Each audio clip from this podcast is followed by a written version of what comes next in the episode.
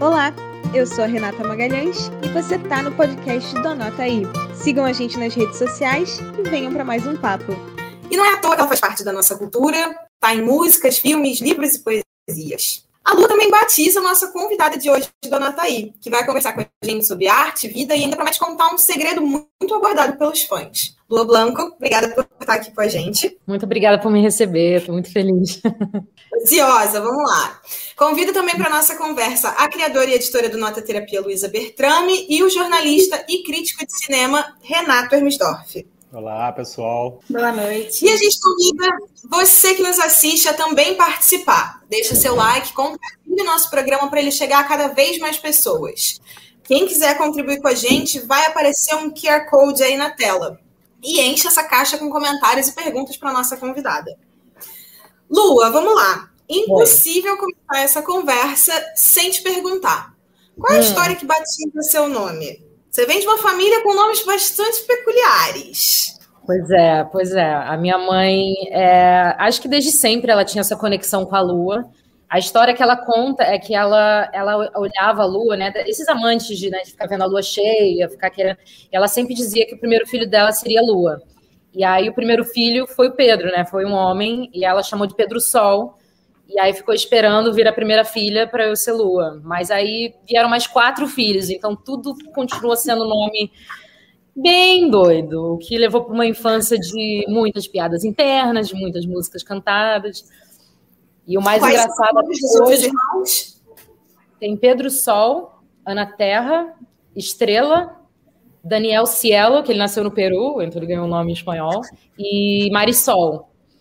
Então, é tudo meio com nome assim, e as pessoas que nos conhecem já fazem piada com nomes dos nossos irmãos, sem saber que, tipo, a pessoa me conhece e fala, ah, você é a lua, prazer, eu sou o sol. Eu falo, não, é o meu irmão, sabe? Tipo, menos. eu acho engraçadinho. E como é que foi crescer com esse nome? Rolava bullying? Parece que tinha uma música específica aí. Canta pra gente que música é essa. Lua vai iluminar os pensamentos dela. Fala pra ela que sem ela eu não vivo. Assim, tinham várias, mas essa estava muito em alta na minha época de escola. E era, era um bullying coletivo. As pessoas me chamavam na, na, no corredor, eu não olhava, porque eu sabia que era para cantar essa música.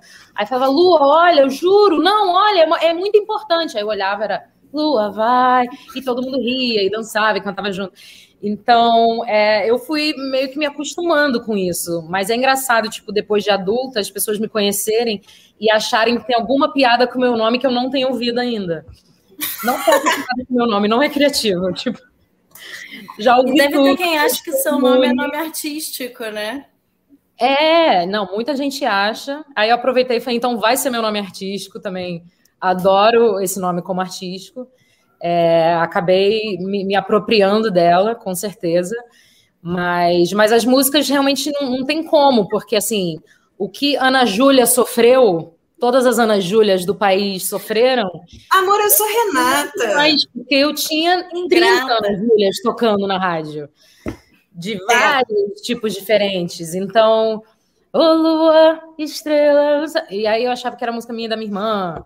Aí pela lua foi se apaixonar. Eu achava que estava se apaixonando por mim. Sabe, tipo, tinha sempre aquela música que eu, ouvia, eu falava, ah, é para mim. E não era.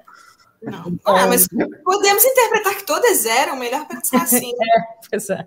Pois é, porque eu sofri com Renata Ingrata, mas você tem razão, foi uma só, Renata né? Ingrata, exatamente, você teve uma. Imagina, tipo, sei lá, 50% de todas as músicas brasileiras terem alguma menção da Lua. Pois é. Aliás, por que, que você acha que existe tanto fascínio a ponto de inspirar tantas músicas, tantos filmes, tantas. Cara, se for. Se o mundo sente algo parecido com o que eu sinto quando eu olho para uma lua cheia, para uma lua muito forte brilhando no céu, é, é muito, não sei, é emocionante, te dá um, te dá um amor, você sente uma conexão com, com algo maior, você sente que você está vendo, é que nem, que nem quando você olha uma, uma vista incrível, quando você vê um, um cartão postal ao vivo, é tipo, é uma vontade de estar tá fotografando e ao mesmo tempo observando, uma vontade de chorar, ao mesmo tempo rir. não sei, é, eu, eu sempre tive uma conexão muito forte e depois eu vi que não sou só eu, assim, muita gente. Tanto que quando tá uma lua cheia incrível, você vê várias fotos toscas no Instagram da galera tentando fotografar. Você fala, não, não, para. É, porque é, é, é, muito linda e é a, é a, nossa luz no escuro, sabe? É o reflexo do sol quando tá, quando tá escuro. E quem não precisa de um pouco de luz no escuro, não é mesmo? Nossa, super. muito poética sobre a lua.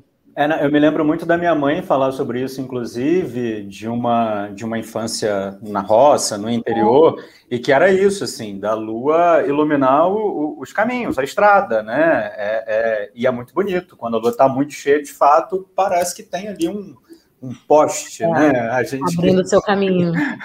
Tirando é. toda a poesia, parece que tem um tem, poste. Tem ali, Exatamente, parece que está de dia. Tem lua cheia que parece que está de dia. Exato. E é, isso é emocionante. Se você Sim. parar para pensar, está é, refletindo, o sol está do outro lado, mas a luz chega e bate. Ilumina. Nossa, é, é muito. É muito bonito. Total. E é engraçado porque é isso, inspira do clássico ao poético, ao erudito, ao pagodão, né? Todo é. mundo se identifica com essa é. com esse fascínio. Exatamente. Mas o meu, o meu narcisismo sofre, porque sempre que eu ouço a frase a lua tá linda hoje, eu acho que é comigo, eu vou falar, gente, obrigada. Aceita. Geralmente não é. Aceita. Não tem nada a ver comigo, mas eu queria tanto que fosse. Tipo, eu a lua tá cheia. Aí você fala, ai, será que aquele ex que eu queria que não me esquecesse, será que ele tá lembrando de mim com essa lua cheia? Não lembrou. Seguiu em frente, sabe? Tipo, tem, tem essa esse conflito na vida, mas faz parte. Eu adorei, na verdade, que quando a gente te pediu para escolher uma obra, você escolheu você mesma, né? Afinal, uma uhum. obra foi criada pela sua mãe, Maria Cláudia, intitulada Lua. E agora a gente quer conhecer um pouco uhum. mais sobre essa obra de arte. Opa, desde, desde pequena você já queria ser artista?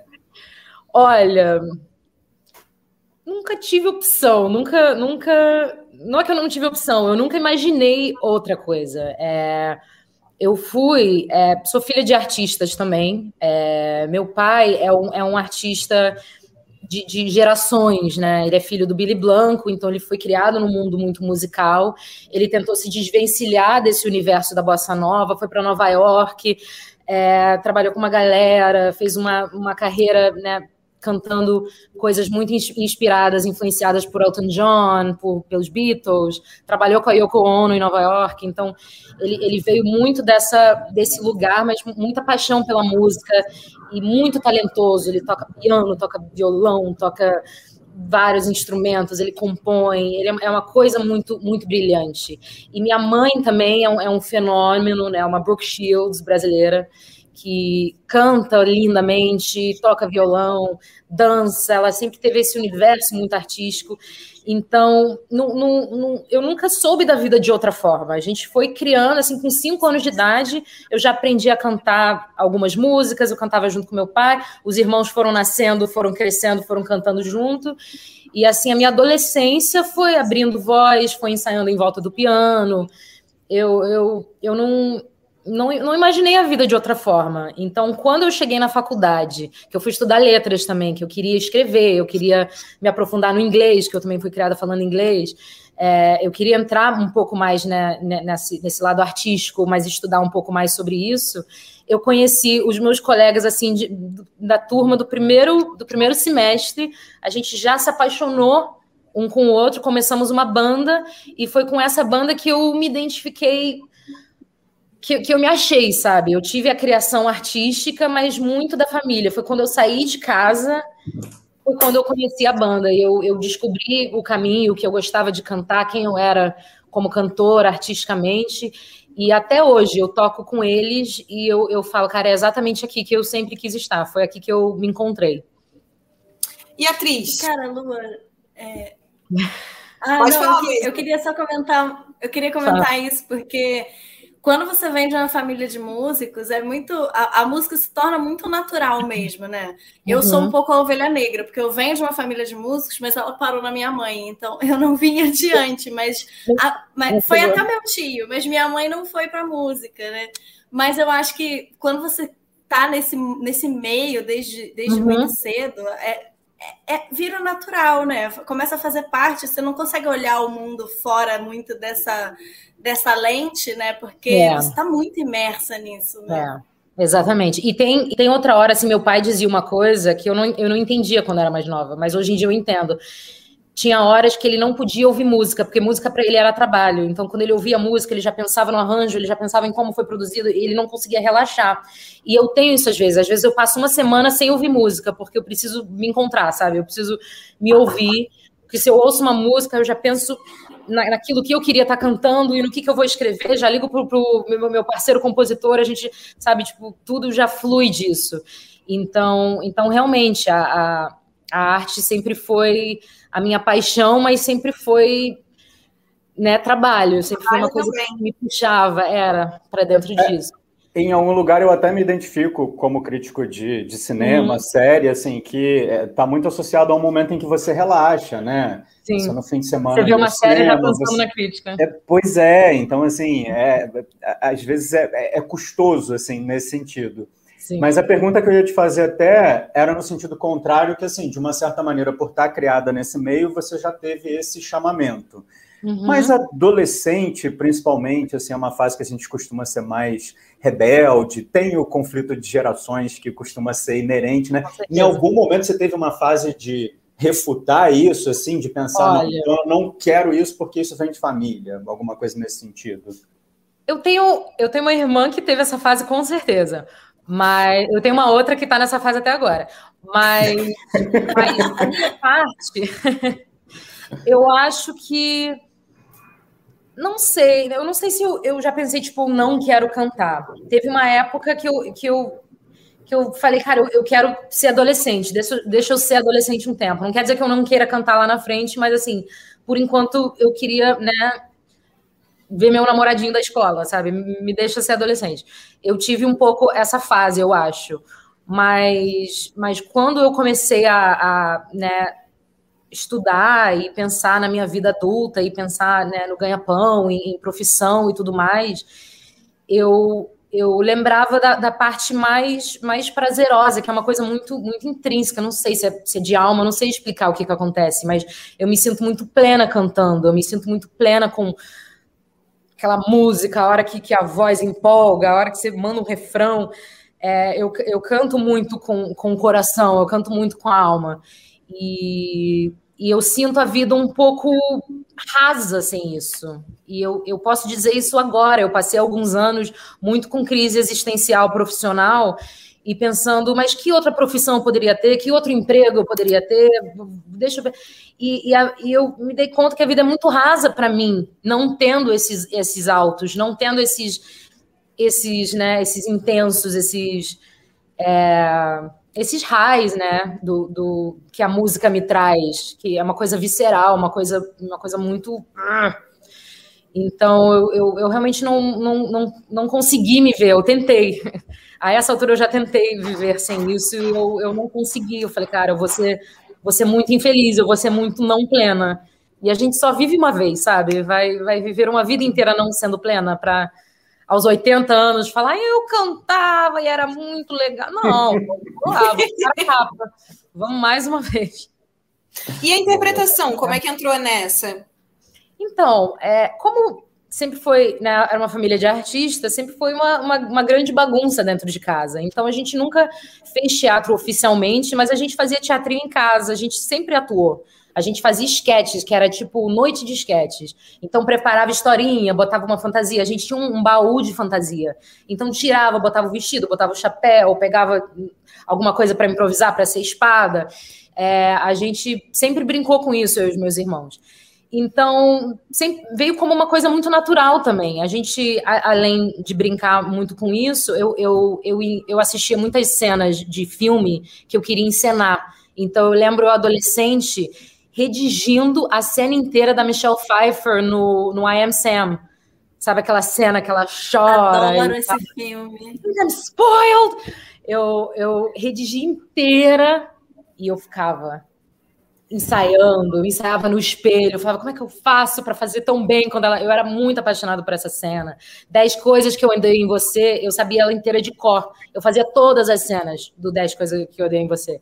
Então, eu, eu já vinha meio atuando na minha vida. Eu só nunca tinha formalmente, tipo, estudado isso. E aí, quando começaram. É tinha uma produtora de, de, musical que trabalhava com o Miller Botelho, né? O Charles Miller e o Cláudio Botelho.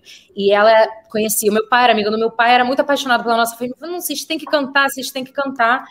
E botou a gente para fazer teste para Noviça Rebelde. E é apenas o filme da minha vida. A gente foi criado vendo Noviça Rebelde. Tem muito amor pela Noviça Rebelde.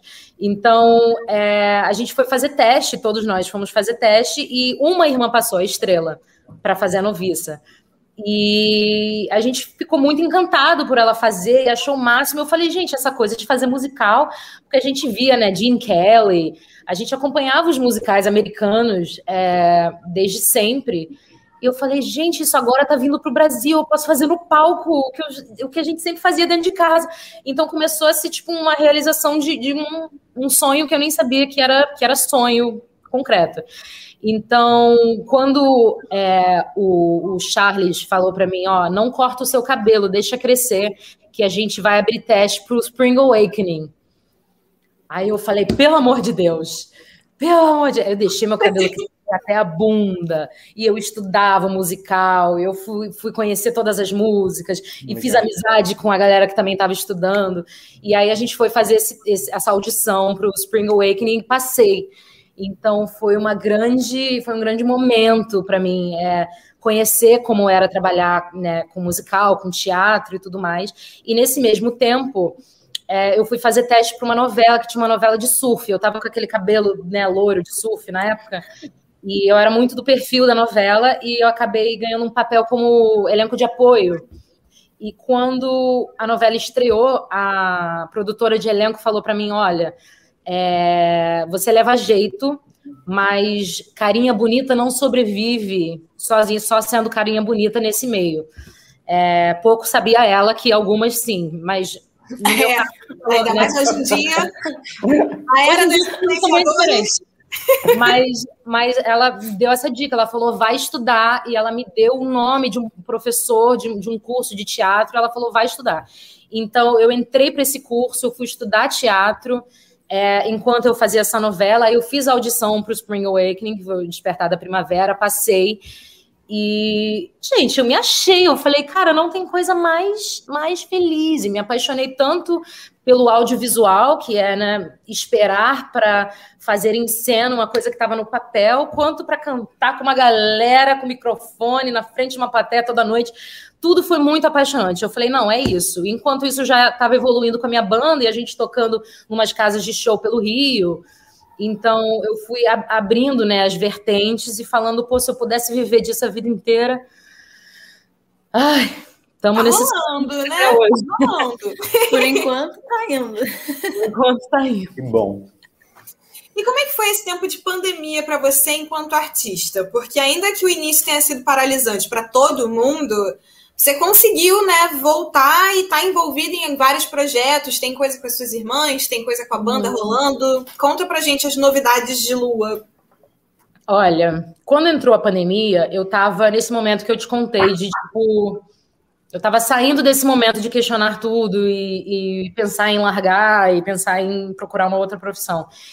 E eu tava voltando a ter contato com a minha banda, que a gente tinha ficado uns anos separados somos melhores amigos, então nunca saímos da vida um do outro, mas, mas nessa atividade de tocar juntos e criar juntos e sonhar juntos e dar ideias e, e, e fazer arte, é, a gente tinha voltado já pré-pandemia, logo antes a gente tinha feito a música Voltei, que foi a música que lançamos esse ano. Que era, era uma música sobre essa volta, sobre você retornar para as suas raízes, sobre voltar para o lugar que sempre foi seu. Então, a gente já estava nesse momento meio se aproximando. E quando entrou a pandemia, fechou tudo, a gente não tinha como se encontrar, não tinha como gravar música, não tinha como fazer nada. Então, me ajudou a refletir um pouco mais sobre, sobre esse momento, me ajudou a entender que realmente o que me dava gás para correr atrás dessa vida perrengue de artista, que todos vocês sabem que é perrengue, é, você não pode fazer sem algo que te mova muito, né? Senão não vale a pena, porque não é, não é mole, não é, não é a walk in the park. Então, eu comecei a entender que o que me movia mesmo era eu trabalhar com a minha banda e a nossa troca juntos como artistas e a minha relação principalmente com o André, que é né, a pessoa que mais me conhece e me entende no mundo e a gente tem uma sintonia musical muito muito muito muito incrível, sabe? A gente a gente se olhando, a gente já sabe o que, que o outro quer fazer, como é que a música vai, como é que sobe, o que, que, que a gente quer cantar, sabe? Então eu comecei a ver que, que era realmente isso que estava faltando na minha vida. É, a, vo a, a, volta do, dos que não foram, né? Eu dei a volta para voltar e eu vi que a volta fazia muito sentido. Então a, a pandemia para mim foi o processo dessa volta. Ano passado a gente lançou o álbum Pretérito Imperfeito, que foi o álbum que a gente gravou 10 anos atrás, é, antes de eu sair da banda, que eu tinha uns outros trabalhos, aí eu, eu, eu não consegui lançar o álbum com eles. Foi uma, uma, uma das decisões mais difíceis da minha vida, que eu, eu sofri muito para fazer, mas não tinha opção, né? Porque não é mole essa vida de artista. Então, esse álbum tinha ficado guardado. E a gente conseguiu, ano passado, fazer aquele, aquela coisa nostálgica de, de finalmente lançar o álbum. E esse ano a gente conseguiu fazer uma gravação no home studio do André e lançar a faixa Voltei e isso tudo desencadeou o que está acontecendo agora, que a gente falou, cara, a gente, a gente ama isso, a gente fica muito feliz lançando junto. Vamos jogar todas as nossas fichas, vamos, vamos fazer, vamos fazer acontecer. E então, para mim, foi muito positivo para ter essa volta, para ter esse, esse gás, sem pressão, né? Porque quando está todo mundo trabalhando e está tudo acontecendo, você tem muita pressão para acontecer também. Quando o mundo parou, Sim. ninguém estava acontecendo, foi tipo. Ai, Ai, graças a Deus. Respiro, né? Deixa eu pensar com calma o que eu quero fazer, sabe? Não, tem mais, não tô mais competindo com ninguém, ninguém tá, tá me pressionando a fazer nada. Então foi no meu tempo, foi, foi no nosso ritmo que a gente conseguiu descobrir isso. E o próprio, o próprio projeto com as minhas irmãs foi tipo, manas, não cantamos juntos desde a adolescência. A gente sempre fala sobre, tipo, a Terra cantou comigo, fez participação no show da minha banda, sei lá, 15 anos atrás. Mas há muito tempo que a gente não faz algo juntas. A gente adora cantar juntos, a gente adora abrir voz. A Estrela estudou e se formou em arranjo musical. Ela, ela é uma maestra vocal agora. E ela faz uns arranjos assim incríveis. Todas nós temos vozes em, em alturas, em timbres diferentes que sempre né, timbraram bem juntos. Vamos cantar! Então a gente fez esse projeto de, de Reels, né, de, de, cantar músicas atuais, e agora a gente está preparando, vou até revelar de spoiler para vocês, a próxima fase do Irmãs Blanco, que vamos fazer uma sessão nostalgia anos 2000. Das Maravilhoso! músicas, das músicas que são as nossas mais queridas de infância, sabe? E Bom. não tem como não incluir o Elephant Medley do, do Mulan Rouge. É o único spoiler que eu vou dar. Ai, que maravilhoso. In the name of love. One night in the name of love. Amo. Então a gente Perfeito. vai ter esse caminho nostálgico aí. É, gente, quero ter... muito opinar nessas músicas aí no próximo Meu, vídeo. Manda a lista. Te manda a lista pra você acrescentar coisa. Adorei. Girls, de repente, não vai ter? Combinado. Hã? Spice Girls, de repente, não Com vai certeza. ter? Com certeza. Yo, tell you what I want. Chega de spoiler. Amei. E eu adoro, adoro esse projeto porque ele está muito alinhado com o hoje, né? Você pensou uma coisa uhum. para as redes sociais. Você pensou em coisinhas que as pessoas vão pegar o áudio e vão brincar e vão fazer uma dança. E a sua presença digital é muito grande. Você tem muitos seguidores, a galera te acompanha de Graças verdade. E aí, conta um pouco dessa sua relação com os fãs, como é que você pensa o seu trabalho para entregar para eles? Ai, os meus fãs, eles são, na verdade, o grande motivo de eu não ter desistido até agora, porque realmente a gente tem muitas barreiras na, na carreira musical, principalmente sem patrocínio, sem investidor. Eu, eu já tive o privilégio de ter um grande investidor para o meu primeiro álbum, que foi o Paris 6, o Isaac, o Isaac Azar foi maravilhoso poder contar com ele, mas o, o trabalho como, como cantor e como artista é, é muito é muito perrengue em vários aspectos. Você tem vários, vários bloqueios. E o fato de que eles não me deixaram desistir em nenhum dos momentos que eu foi tão difícil que eu falei, gente, tem que ter um outro caminho. Eles falam, não, esse é o caminho, a gente está te esperando, vem aqui, volta, volta, volta, volta.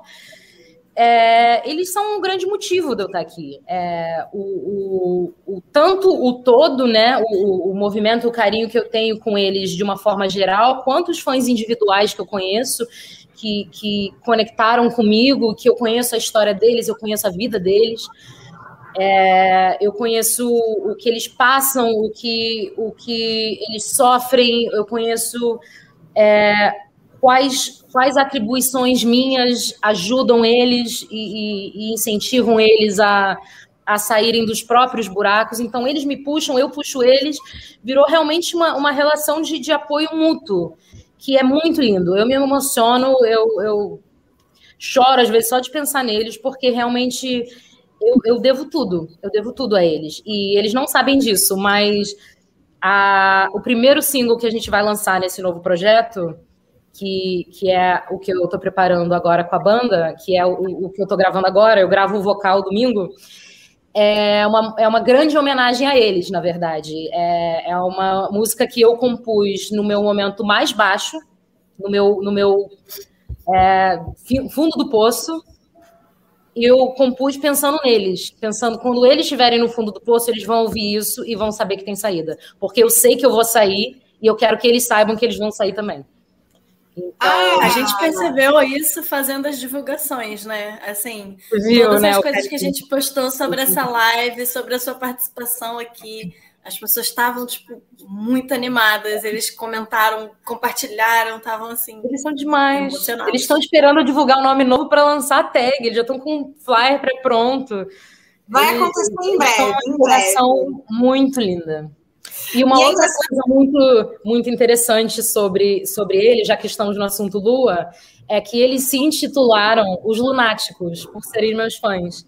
Então, os fãs da Lua são os lunáticos. Eles fizeram essa conexão de ser lunático com gostar da lua. Uma coisa e ótima.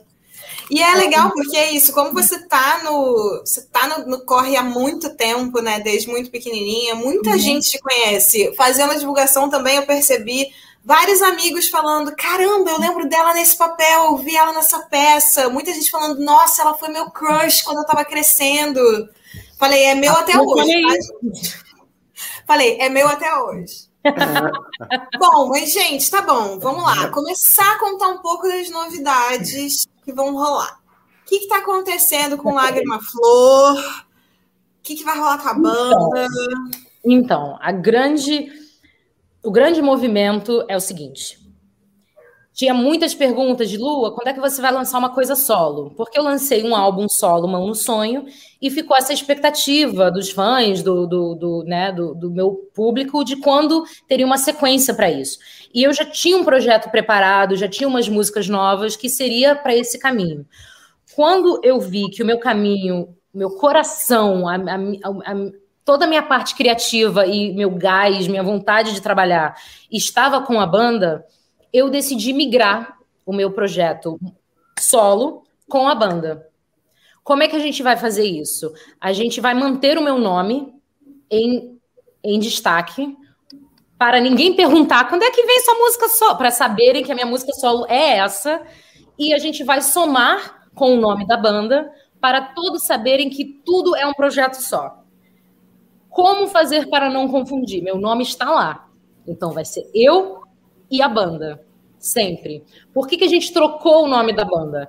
Porque ela estava. É, era uma. Era, é, Lágrima Flor é uma homenagem a uma música do meu avô, e foi muito lindo homenagear ele por esse tempo, mas eu sinto que o momento passou, eu sinto que a banda mudou tanto, e nessa volta eu sinto que ela merece uma nova fase, um novo, uma nova referência.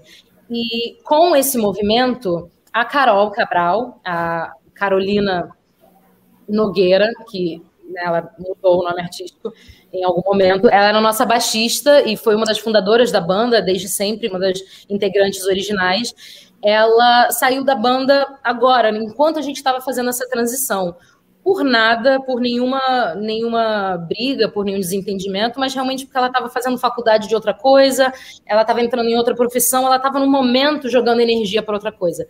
Quando ela viu que a gente estava prestes a atacar todas as fichas na banda, ela falou: gente, deixa eu poupar vocês de ter um, um pé atrás, deixa eu já sair da banda e deixar vocês irem com tudo. Foi a melhor coisa que ela fez, porque realmente a gente quer que ela vá com tudo no projeto dela.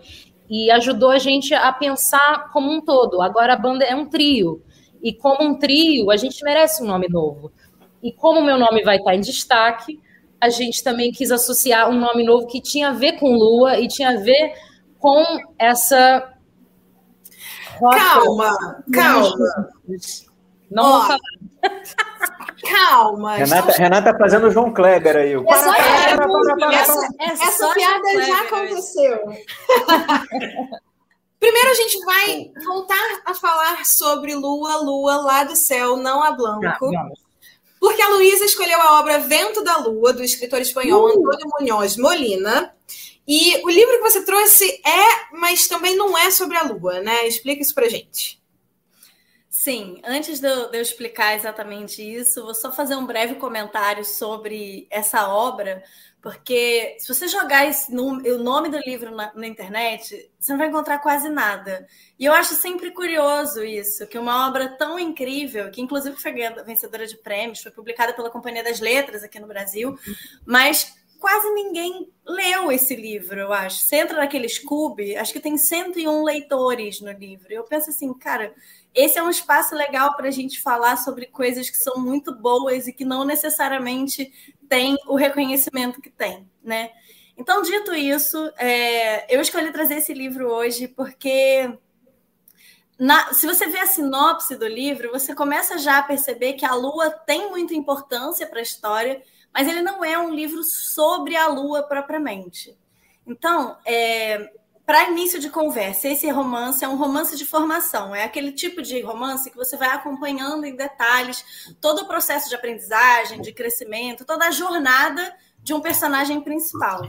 Então, nesse caso, você tem um adolescente, né, um rapaz jovem, que vai narrar a sua história de vida numa cidadezinha pequena, que é uma cidade inventada por esse autor, assim como o Gabriel Garcia Marques inventou Macondo para os 100, 100 anos de solidão.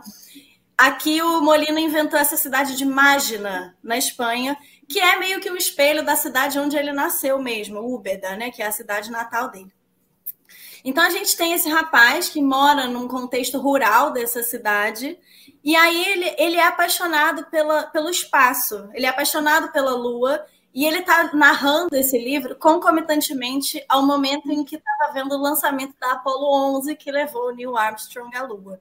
Então, toda a narrativa da história de vida dele vai sendo feita em paralelo a esse acontecimento do homem indo viajar para a Lua.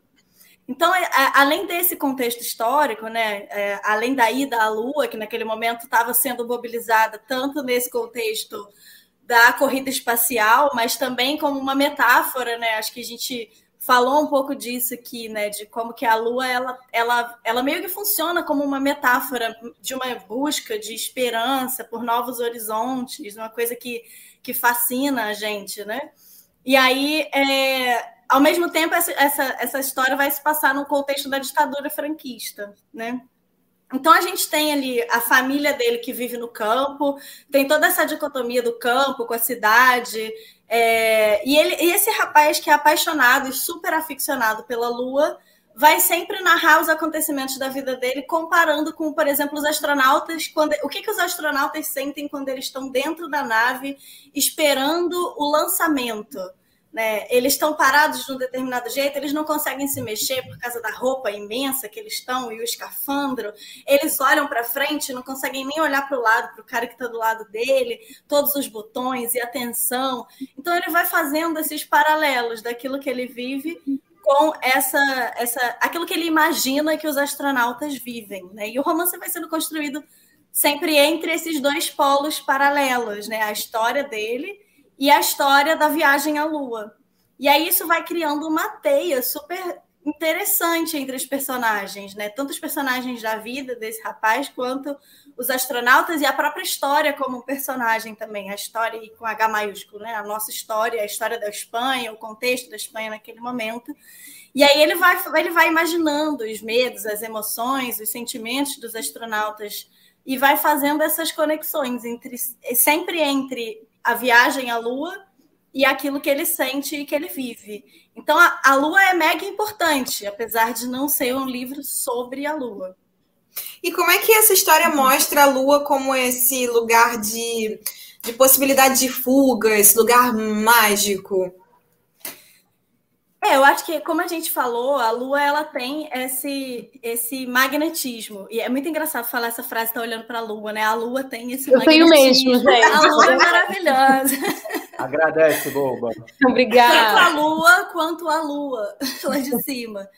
É, e então, eu acho que essa expectativa dele diante da Lua, diante de tudo que a Lua representa para ele, né, diante de tudo que é aquilo que ele espera, né, sair do campo, ir para a cidade, ir para um contexto, ampliar o seu horizonte, né, o que é, inclusive, em alguns momentos faz com que ele se distancie mesmo da família, né? Acho que ele vai criando um outro caminho. Os desejos dele não cabem mais naquela vida do campo, e isso é, cria uma série de, de, de tensões para ele ali na adolescência.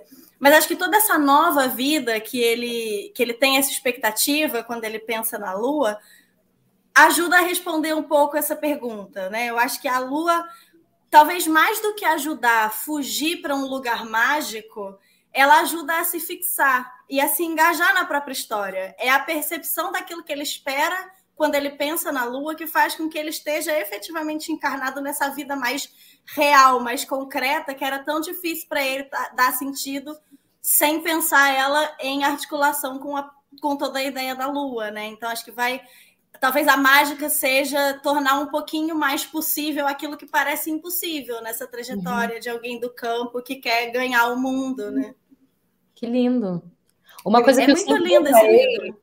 Uma coisa que eu sempre reparei sobre esse magnetismo que a gente tem em relação à Lua é que como é como se cada pessoa tivesse sua própria relação com a Lua. Ela quando para para olhar, ela significa uma coisa específica para cada um, como se você tivesse uma piada interna com a Lua que, que é só sua e, e dela. Total. Isso é muito bonito, me dá um pouco de ciúmes, porque eu, eu queria, né? Fazer que fosse só sua, né? só você e ela. É, mas não. Mas, mas é realmente isso, porque é uma coisa distante e não é de ninguém, mas é de cada um, é, é seu. E, e, e o que ela é para você, eu não posso, ninguém pode participar, sabe? É, e ao mesmo tempo uma coisa que junta, que junta a gente, mas que também individualiza, porque cada um tem é. uma relação, né?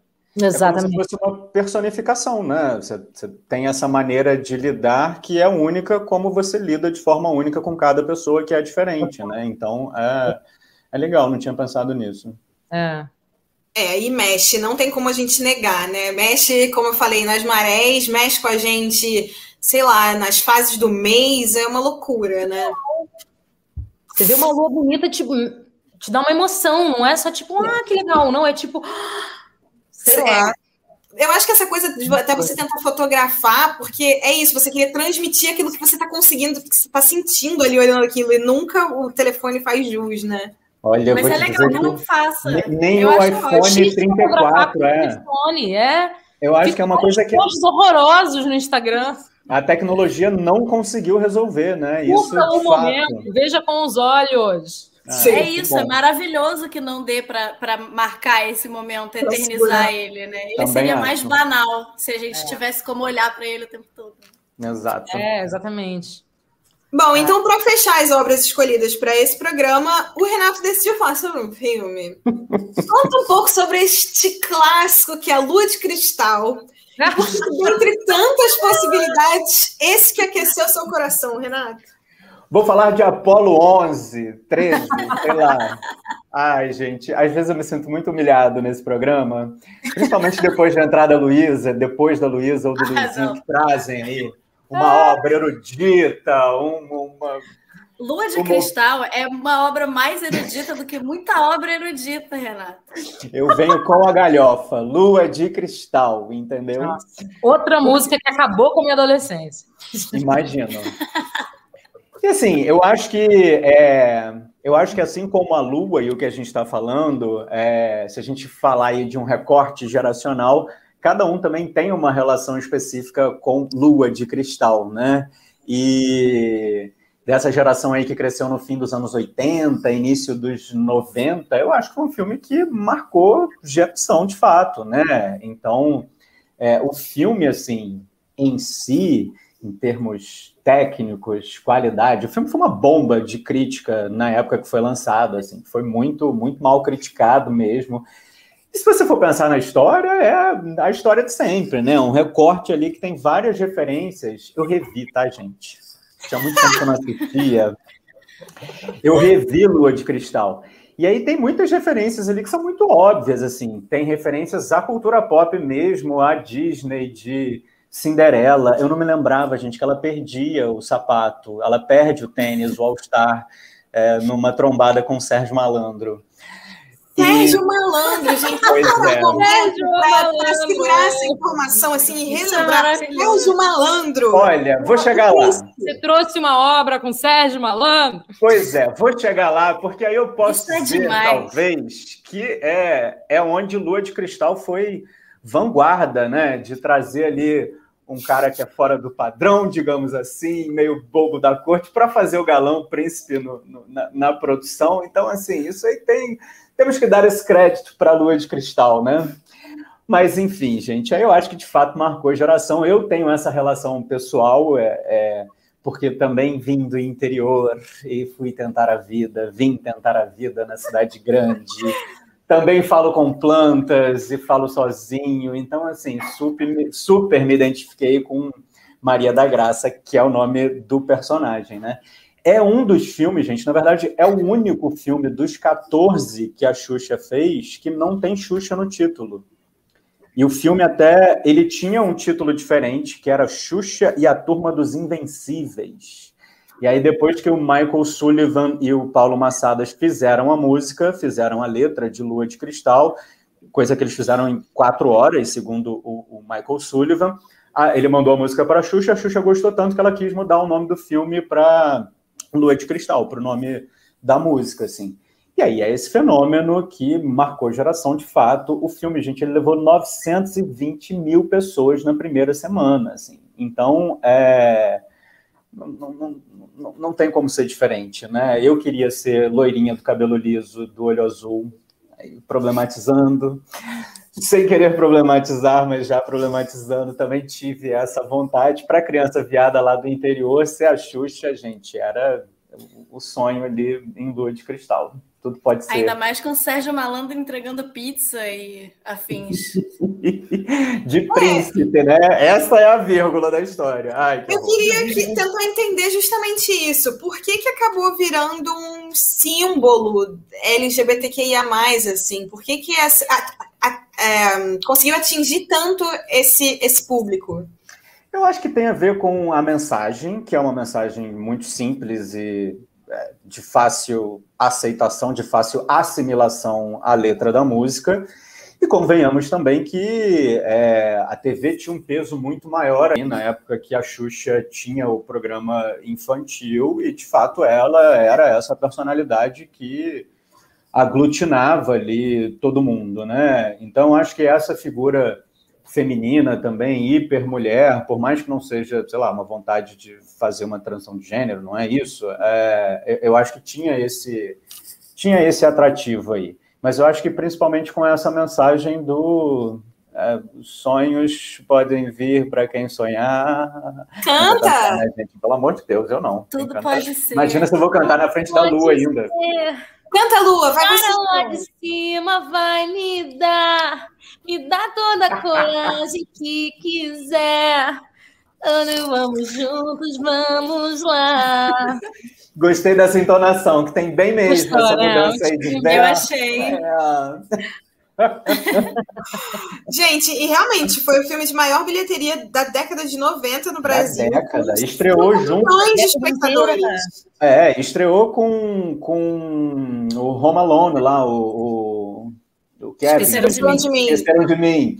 Estreou, bateu Esqueceram de Mim, bateu todos esses filmes, assim, quando, quando estreou. Ghost também no mesmo ano. Ghost. E a, é, e a bilheteria principal aí é Xuxa. Gente, o que é Patrick Swayze do lado de Sérgio Malandro? Não tem não é? entendeu? Esquece. Não é? Patrick who? Patrick ficou devendo, sabe? E vem cá, fiquei curiosa. É, você que assistiu de novo, o filme envelheceu bem? Assim, eu acho que sim, porque ele não me incomodou. Não teve nada muito. Não teve nada que chamou a minha atenção, sabe? Pelo contrário, assim, o que chamou a atenção até foi num sentido positivo, porque se você for pensar, por exemplo, na atualização de Cinderela, que o Prime Video acabou de fazer com a Sony, né? Tem esse lance ali, a princesa sempre a, a, as princesas envelheceram mal nesse intuito de sempre querer ter um homem, um príncipe, o objetivo de vida ser o príncipe, né? A Cinderela nova é, é diferente porque a da Camila Cabello, né? Que ela é, gosta de moda, é, faz os croquis dela, quer ganhar a vida como estilista. E a Xuxa nesse filme também não está atrás do Sérgio Malandro exatamente. Ela dá uma trombada com o Sérgio Malandro assim que ela chega no Rio de Janeiro, mas o objetivo dela é cantar também. Então, é, eu acho que, principalmente nesse lugar da crítica da princesa que está sempre atrás de um príncipe, é, eu acho que o filme envelheceu bem. Ele tá, dialoga mais com a Cinderela que a gente está vendo em 2021 do que com a Cinderela da Disney lá de trás. Legal. Gente, peraí, houve um comentário aqui que eu queria pedir ah. até para a produção jogar na tela. Eita. Parece um fato interessante que a primeira aparição da Lua na TV foi no colo da Xuxa? Porra, Franklin, não é pra você ficar me vendendo assim. Escondendo o jogo? Cara. Você era a Cláudia? Tá, vou contar. Não, não é bem isso. E eu acho que nem foi ao ar, eu acho que foi uma coisa mais de bastidores, mas foi o seguinte: a minha mãe é amiga da Xuxa, assim, de, de adolescência, início de, de carreira de modelo, elas modelavam juntas. Antes da minha mãe começar a cuspir filho, ela era amiga da Xuxa. Então, quando era bebê, amamentava ainda, ela foi visitar a Xuxa em, em algum dos programas dessa que, que tinha a nave. E aí. Show da Xuxa. Foi o show da Xuxa, é. Aí ela foi, encontrou no, nos bastidores, e na hora que ela estava cumprimentando a gente, segundo a minha mãe, chamaram a Xuxa para testar a nave, e ela falou: ai, me dá ela! E me levou no colo para ver como é que estava a nave. Eu não sei se foi ao ar isso, ou se foi testando, pré-gravando, pré ou pré-exibição, pré-ar. pré ar é, só sei que minha mãe falou que abriu a porta da nave, ela me viu vindo no colo da Xuxa com biscoito de maisena na mão. E minha mãe, não! Eu nunca tinha comido comida sólida. Tipo, eu sou uma inteira, então. Minha primeira comida sólida, a Xuxa me deu um biscoito de maisena. Que maravilha. Caraca, que história maravilhosa! Na mão Olha da minha só. filha! E, o Franklin falou aí que tem vídeo sim. Uma bola com dois riscos. Tem vídeo é, no YouTube. Tem vídeo no YouTube, hein, Lu? Eu queria dizer. O Franklin comentou aí que tem cara. Se você procurar, eles tem no YouTube a entrevista que minha família deu para o Jô. Eu tinha 14 anos, eu acho. Eu tinha 14 anos, a gente foi para o programa do Jô, todas as crianças enfileiradas, assim, e meu pai e minha mãe. A gente cantou, foi, foi um momento muito marcante, que tem, tipo, extremamente granulado, mas você encontra no YouTube também. Encontra no YouTube. Bom, Aqueles então tá. que entregam a idade, né? É. Acabou o suspense. Eu quero pedir para você. Agora o palco é seu, dá uma palhinha pra gente, canta o que você quiser cantar sobre Lua, sobre Lágrima Flor, sobre o novo nome da banda. Qual é, Lua? Gente, a verdade é que, vou fazer uma introdução. A verdade é que eu percebi que sem a banda eu estava completamente fora de órbita. Então, voltando para a banda, a banda só pode ser a minha órbita. Então, agora o nome da banda é oficialmente Lua Blanco e a órbita. Eu achei muito lindo esse nome. E tudo a ver com o assunto do programa, não é mesmo? Total. Tudo. Perfeito. E órbita tem a ver com o seu rumo, né? Com, com a sua, o seu caminho, com né, a, sua, a sua rota de vida. E olha, escreveu grande, ai que lindo. Dá é que dá print aqui? Pelo amor de Deus! Vê, dá print você aí, me manda. Fica no YouTube, tá, li... tá tudo lindo. E aí, canta um pouco então pra gente. Ai, então, a música nova eu não vou cantar porque ela é uma grande, grande surpresa para os fãs. E se eu revelar, até mesmo o nome vai estragar a surpresa. Então, eu posso revelar que temos esse single que está em gravação. Eu espero que a gente consiga lançar até o fim do mês que vem. Eu espero, estou torcendo muito para que isso aconteça. Mas tem um EP de seis faixas em produção, além dessa música. Vem primeiro essa música, depois vem o EP, e eu espero que gostem. E já temos música nova pós-EP, então você viu que a, a banda voltou, a órbita começou e a criação tá sinistro. A gente conta com vários parceiros queridos também. A banda é um trio, sou eu, o André Sigô e o Rick Meirelles, mas temos muitos parceiros incríveis. O Gugu Peixoto está produzindo essa música nova que estamos fazendo. Ele vai produzir metade do EP, a outra metade vai ser produzida pelo Gabriel, que também é um produtor incrível. É, Estrela Blanco, minha irmã, está fazendo o arranjo vocal. Tibi está tocando os teclados. Sim. Temos na bateria, temos vários parceiros incríveis participando. Então, não tem problema a banda ser um trio. Sempre teremos músicos e pessoas para agregar. Então, Ótimo. temos coisas muito bonitas vindo, podem aguardar que órbita vem com tudo. É, tem uma pergunta aqui se vai vender EP físico ou só digital. Pois é, pois é. Eu tive essa conversa com os meninos essa semana, inclusive, e a gente acha que não é uma preocupação urgente para esse momento. A gente está focando em fazer o lançamento digital, mas quem sabe um pouco mais para frente a gente consiga fazer uma tiragem para os fãs ou de repente um financiamento coletivo para ter CD físico só para quem participa. Talvez vai ser uma coisa um pouco mais exclusiva, porque a gente sabe que né, CD vendido não é uma coisa que está sendo Sim. muito em voga no momento. Então, o foco é digital, mas quem sabe lá na frente alguma coisa especial para o super fã. Ó, uma outra pergunta que fizeram: a logo da ex-lágrima ainda vai rolar? Hum, ela rola nos nossos corações. ela vai ficar guardada. Não, ela, ela foi descartada até porque flor era uma coisa muito doce para o som que a gente quer fazer. A gente quer uma coisa mais forte. Eu quase chamei a banda de maremoto, mas eles acharam meio violento demais. Mas eu queria uma coisa tipo. Então, eu acho que a gente vai pensar num logo que tem mais a ver com uma órbita em volta de uma lua, sabe? Uma coisa mais ou a Lua mesmo na órbita, vamos pensar alguma coisa nesse sentido. Mas a flor fica na, na memória, fica como a capa do, do álbum que a gente lançou, Pretérito Imperfeito. Ela tá, ela tá no histórico da banda, não vamos abandonar o nosso passado. É isso, então dá uma palhinha aí desse single. Desse single.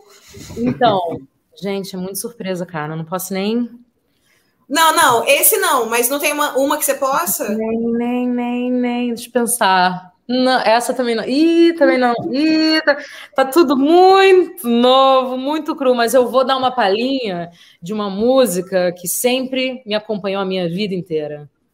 Lua vai iluminar o pensamento dela. Fala pra ela que sem ela não vivo. Ela é o meu pior castigo. Vai dizer, vai dizer que se ela for eu vou sentir saudade, saudade. Ai, que saudade. Na felicidade, viver no pensamento, lua. Lua vai, lua vai. Chega. Gente, vê que é muito gente com a gente e também rola os dan, dan, dan. Adoro. Adoro. Bom, então agora chegou a hora de pegar o seu bloquinho, caneta, tablet, máquina de escrever ou o que for, porque chegou o momento, anota aí, e o nosso time vai dar a indicação da semana, começando pela nossa convidada, Lua. Dicas? Ai, meu Deus. A indicação. A Rê falou, escolhe uma. Eu falei, ai, tem tantas. Tá, eu vou indicar a série que eu tô vendo agora. Aliás, Rê, eu vou pegar seu WhatsApp da, Rê, da, da outra Rê e a gente vai trocar ideias sobre série, tá? Porque se você é crítico de série, o meu hobby é ser crítica de série em casa. Eu, eu vivo muito paralelamente criticando e assistindo e amando séries. Então, depois a gente troca essa ideia. Coisa de um roteirista, não é mesmo? Hã? Esposa de um roteirista também. Exatamente. Não, ele fica escrevendo séries e eu fico assistindo. Eu tenho todas as referências que ele não tem. Ele quer criar na cabeça dele, eu falo, mas isso eu vi. Aí eu coloco ele para assistir. Mas isso tem aqui, ó. Vem vendo isso aqui. um beijo, Leandro, se você estiver ouvindo a gente. Ele nunca viu Friends, como é que ele vai escrever comédia? Ah. Vivo enchendo o saco dele por causa disso. Mas então, é, eu tô. Eu vou, vou dar duas dicas. É, só porque é exatamente o que está no meu momento. A gente sabe que séries são tipo casamentos, você tem curtos casamentos é, enquanto elas estão rolando.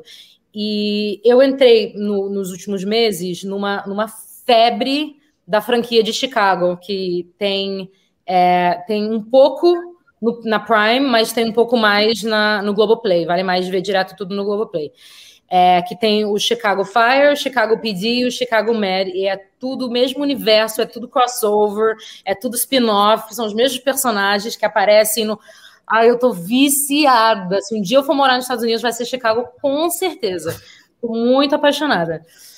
É, e super, assim, supera a minha, a minha saudade de Grey's Anatomy, que a gente não tem, né? Uma vez que você mata a temporada nossa, você tem que esperar um ano inteiro. Chicago Med mata total minha necessidade de Grey's Anatomy. Então, eu tô super amando. Essa é a primeira dica. A segunda dica é uma série que a minha irmã me indicou a Terra. E ela falou: Lua, você tem que ver a sua cara, a sua cara, a sua cara, vem ver, vem ver. E eu falei: não, vou ver. E eu botei na fila. Ela me procurou uma semana depois. Falou, você já tá vendo? Você já tá vendo? Porque tem uma cena aqui que a sua cara você tem que ver assim. Né? Resultado, eu finalmente fui ver. Em dois dias eu já tô na segunda temporada. A série chama The Bold Type. E tá é maravilhosa! Maravilhosa! Tá na Netflix e a minha irmã tinha. Ela tava certa, é minha cara. E, cara, é cara de qualquer mulher sensata, maneira no mundo. Qual cena? É. Do metrô? Eu achei o metrô meio óbvio. Eu achei o metrô, tipo, tentando ser a cena emblema. Mas eu gosto, eu gosto das cenas quando elas se atrapalham, quando, quando elas se envergonham, quando uma cai, a outra segura. Eu gosto muito de como elas contam uma com a outra, mas mesmo assim elas brigam uma com a outra. É, é, meio, é meio família, elas construíram uma família e, e tem aquela chefe que é, que é dura, que ela é rígida, mas ela também é maravilhosa. É, não tem vilão, né? Os vilões que, que, que aparecem são secundários. A, a, história é mesmo sobre evolução, sobre construção de pessoas, sobre sororidade, sobre questões raciais, feministas, é, várias coisas importantes que precisam ser ditas, precisam ser conversadas. Eu tô muito, muito, muito apaixonada pela série. Eu acho bem feita, assim. Tentaram fazer, ah, vamos fazer uma série feminista sobre meninas numa revista. Acertaram, cara. Tudo, tudo que fizeram no pitch do, do, do né, que, que fazem o, o como é que foi um argumento? Faz um argumento tentando fazer uma coisa muito. Eles acertaram, tá, tá perfeito. Adorei tá... a indicação. Luísa, sua Boa. vez. Vou indicar um livro que eu falei sobre ele no nosso papo de livro semana passada, que foi sobre literatura japonesa, e que é um dos livros que eu mais amei de ler ano passado, e que é, tem uma premissa bem, bem diferente, que se chama Memórias de um Urso Polar. É de uma escritora chamada Yoko Tawada, e ele conta, a, ele é a narração de três gerações de ursos polares. Parece estranho, mas realmente os personagens são ursos polares. E, e, o livro foi inspirado em um acontecimento no início dos anos 2000 de uma ursa que abandonou o bebê dela num zoológico de Chicago. Ela se, ela se negou a cuidar do filhote. E aí o mundo começou a achar que podia julgar a ursa porque ela estava sendo uma péssima mãe ou algo do gênero. Enfim, vale muito a pena ler, é muito interessante, muito diferente e fica essa dica aí. Boa. Renato? A minha dica também é uma história de gerações, mas eu tô meio óbvio aqui hoje porque eu tô orbitando o tema Lua. Então, assim, foi, foi a primeira, a, a, a, o primeiro título que me veio à cabeça, inclusive, quando a gente falou do tema, que é o curta A Lua, La Luna. É um curta da Disney, é, da Pixar, que até um curta de 2011, ele chegou a concorrer ao Oscar, era o curta que passava antes da estreia de Valência. O menino sobe com o pai na lua, né? Exatamente. É Pois é, é lindo o filme. É, ele conta um pouco da história de, do garotinho que acompanha o pai e o avô. Uhum. No, a primeira vez que ele acompanha os dois num dia de trabalho do pai e do avô.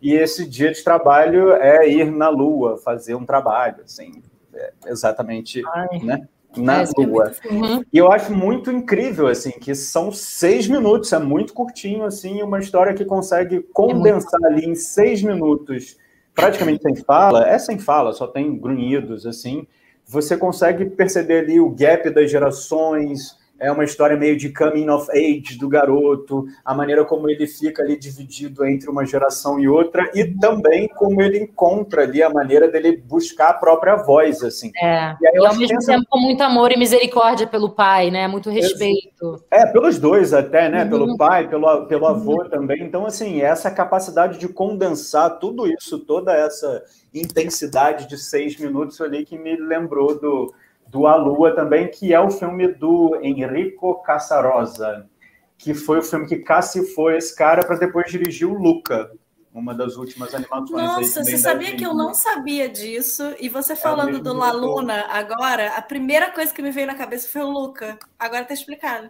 É, é baseado até um pouco nas infâncias dele, assim, os dois, né? Os dois filmes, o curta e o longa. E então foi o que cacifou ele ali para poder fazer, para a Disney, a Pixar chamarem ele, darem ali a liberdade para fazer um longa. Fofo. Bom, e eu vou indicar uma das séries mais lindas que eu vi recentemente. É uma minissérie, na verdade, com oito episódios, chamada Looking for Alaska. Quem é você, Alaska, na tradução? Que é sobre um grupo de adolescentes num colégio interno do Alabama, que é aquela coisa, descobre as dores e as delícias da vida nesse começo de jornada tão importante. Mas tem uma coisa que é muito legal, porque é inspirada, a série é inspirada no primeiro livro do John Green. Ela ia ser um filme quando o livro foi lançado lá em 2005, 2006. Esse projeto rodou, rodou, rodou, rodou, rodou, rodou virou tanta coisa. É. E saiu agora como minissérie e quem encabeça, né, o projeto é o Josh Schwartz. Vocês lembram desse nome? É o cara de DLC, de Gossip Girl. Cara. A série é ambientada em 2005. Então as músicas, Cara. a trilha inteira é de época. Muito, é uma, uma trilha muito irmã de DLC. Gente, quando Nossa. você falou que vai ter música de dos anos 2000 ali, você é, tem que ver a série para se esperar. Com certeza. É muito uma viagem nesse indie alternativo do nosso começo de, né, assim, uhum. adolescência ali. É muito gostoso, vale maratonar. E, e fora que ela trata uns temas muito importantes, muito emocionantes. Eu fiquei, no final do, do, do da, da, série, né, porque é, é uma minissérie mesmo, é um livro, se encerra ali. Era aquela uhum. coisa de chorar compulsivamente de madrugada, sabe? Pegar papel higiênico. É lindo, gente, lindo, lindo. Vou ver Bom, com certeza, não, vou ver hoje. Depois dessa vai. indicação. Mas já que estamos indicando série boa de Coming of Age, lembrando que a temporada nova de Sex Education saiu e deve estar incrível. Eu ainda não vi, mas tá essa série, se você não está acompanhando, pelo amor de Deus, que série tá bem boa. elogiada, é. Nossa. Gente, podemos chamar a Lua para fazer um programa sobre série, né? Já percebemos Por favor, isso. Eu só quero. Eu tenho tanto. Eu tenho tanto conhecimento que eu quero dividir. Alguém pergunta para mim. E pode Amei. ser, me chama que a gente fala de Friends, que eu já vi caneca de Friends, já falou de Friends Deus. aí. E o Renato não está convidado se for falar mal de Friends. Você pode fazer um quiz de Friends, eu vou ganhar. Será? Ah, cena que foi dita tal coisa. Sei. Ó, eu, eu, eu topo isso, hein? Nota terapia e lua num quiz de é. Friends. Aqui atrás, ó, tá certo. Eu tenho Central Pork de Lego. Ah, eu só posso mostrar meus DVDs porque meus bonequinhos estão ah. lá dentro do quarto. Lindo. É, eu tenho box também lá dentro dos DVDs. Nunca mais usarei, né? Ah. Nunca, mas fica aqui na sala. Gente, então se vocês querem assistir essa live, agora é hora de ir lá nas redes sociais do Nota Terapia e pedir bastante para a Lua voltar. Inclusive, se vocês chegaram aqui por causa dela, sigam o Nota Terapia no Instagram, dá like na página do Facebook, acompanha porque tem sempre um conteúdo muito bacana de arte. E a gente vai chegando ao fim do nosso programa sobre Lua. Queria agradecer ah. muito a presença da nossa convidada, Lua. Foi maravilhoso. Bem lá no céu, uma lua existe, vivendo só no seu mundo triste. Olha que escroto, eu adolescente, como é que eu cantava? Minha irmã é terra, né? Eu cantava assim: O seu olhar sobre a terra lançou, e pela lua foi se apaixonar. Muito escrota, né? Nossa, eu fazia muito. Ai, com essa, encerro a minha participação nessa Muito obrigada por estar aqui com a gente. Obrigada a todo mundo que assistiu, que mandou comentário. Esse, essa caixa de comentário bombou hoje. Obrigada também, minha equipe. Luísa e Renato. Semana que vem voltamos com outro convidado que vai ser anunciado em breve. E, Lu, se quiser terminar aí cantando também, vamos fazer assim. Peraí, deixa eu olhar minha lista. A lua que eu te dei para brilhar, por onde você for, fica bem, viva bem, meu amor. Beijo, gente.